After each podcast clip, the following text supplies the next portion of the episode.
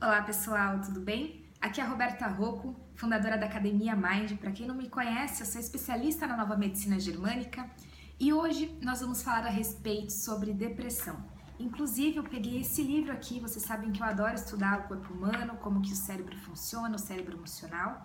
E hoje nós vamos falar a respeito, eu vou ler um trecho aqui para vocês entenderem o que, que eu quero dizer e compreenderem o quanto a gente pode atuar no, na depressão, na pessoa que está depressiva ou mesmo com alterações emocionais, com traumas emocionais, tá bom?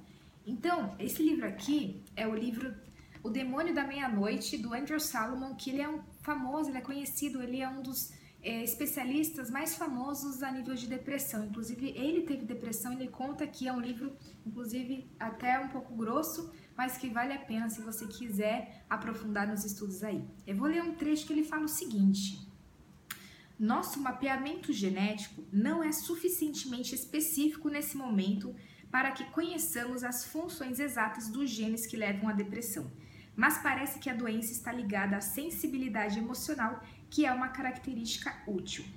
Primeiro, aqui ele fala o seguinte, que o mapeamento genético não consegue elaborar o porquê da depressão 100%, né? Então, o emocional, ele é um causador, ele que é a fonte, ou seja, é ali que nós devemos atuar, e não necessariamente o estudo do mapeamento genético, como eu comentei nos outros vídeos também, tá? Então, a, a emoção que é o ponto forte, ponto chave para ser trabalhado, e não é um DNA, não é um gene que está alterado especificamente, tá bom? E nós temos é, os revolucionistas contemporâneos trabalham com a ideia do cérebro trino, ou seja, são três camadas que o cérebro, que o cérebro possui, que é a camada do reptiliano, que ele fala aqui, a parte interna do cérebro, que é semelhante, é, encontramos no, também nos mamíferos inferiores, né? os répteis, por exemplo. E é a sede do nosso instinto, ou seja, é a camada mais instintiva do nosso cérebro, são as emoções irracionais, tudo aquilo que a gente faz no instinto, né? O reptiliano ele vem com aquela, com aquela força, com aquela ação, com aquela raiva e é justamente isso. É o reptiliano ele não consegue, ele não tem emoção, ele vai partir para sobrevivência, tá? Que é pegar e matar a pessoa, principalmente a agressão, né? A agressão do animal. E também nós temos a camada do meio, que é a camada límbica, que existe também nos animais mais avançados, como por exemplo os mamíferos, e essa camada está ligada à nossa emoção, né? Os mamíferos também têm essa camada, por exemplo, os cachorros eles conseguem sentir essa, essa camada, o límbico, por isso que você vê que ele, ele tá ali com você o tempo todo por causa dessa camada do cérebro límbico que nós também temos. E nós temos um cérebro superior, que é o cérebro que está associado ao raciocínio, que é o neocórtex, que só os seres humanos possuem. E o que, que ele está querendo dizer?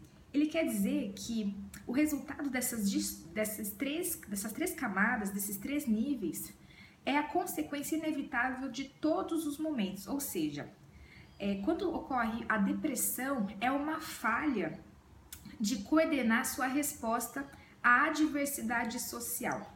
Então, ele quer dizer aqui que a evolução social e a evolução bioquímica do cérebro da depressão eles estão ligados, certo? Então, o que você vivencia no seu social e no, na sua camada, no seu bioquímico, eles estão ligados, mas eles não são a mesma coisa. Então, o que, que ele quer dizer? Por exemplo, uma pessoa pode se retrair no nível instintivo, mas não se sentir emocionalmente ativada e zangada. E isso causa uma depressão agitada. Ele está querendo dizer aqui o seguinte: que quando ocorre uma desarmonia nessas três camadas, você pode, por exemplo, sofrer um estado alterado das suas emoções, um estresse forte, e isso pode gerar, por exemplo, a depressão. E o que, que nós podemos fazer para mudar e para regular, né, para fazer com que essas três camadas estejam em harmonia, assim por dizer?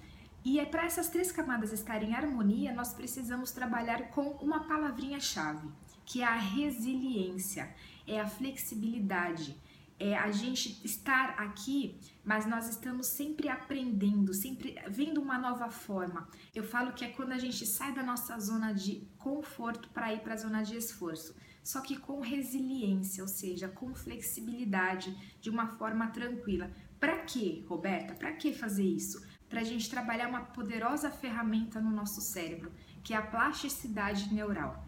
A plasticidade neural ela é bastante interessante porque ela amplia a nossa capacidade cerebral. Ou seja, como que você pode trabalhar a plasticidade neural e regular, harmonizar esses três cérebros, esses três níveis do nosso organismo? Nós podemos fazer o seguinte: trabalhar a meditação, trabalhar a paciência, trabalhar a tolerância, trabalhar a flexibilidade das nossas emoções, ou seja, trabalhar concentração, trabalhar respiração, alimentação. Ele comenta também que é muito importante para o nosso organismo, exercícios físicos também, mas principalmente a resiliência emocional.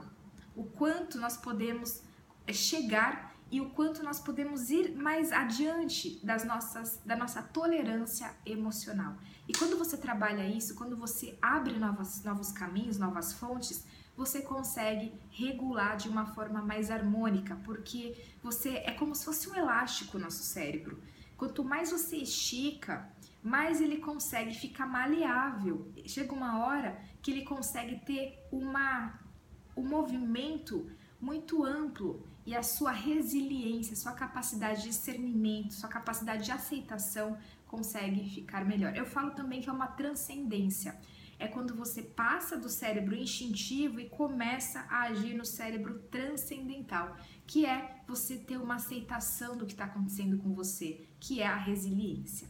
Tá? Então você pode praticar isso através, por exemplo, de uma meditação ou mesmo de exercícios mentais, exercícios corporais, para que você tenha esse corpo instintivo, né, essa mente instintiva, junto com o cérebro límbico e o cérebro neocórtex em maior harmonização. E quanto maior consciência, né, ele fala muito da conscientização, de você estar ali no presente, que é você trabalhar o cérebro límbico e deixar ele em harmonia. Assim o reptiliano, ele fica mais tranquilo, você não trabalha com esse reptiliano, você não deixa com que ele sobressaia em relação aos outros níveis cerebrais, tá bom?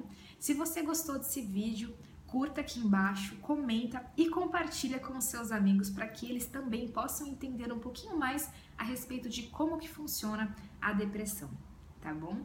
Um grande abraço e até o próximo vídeo.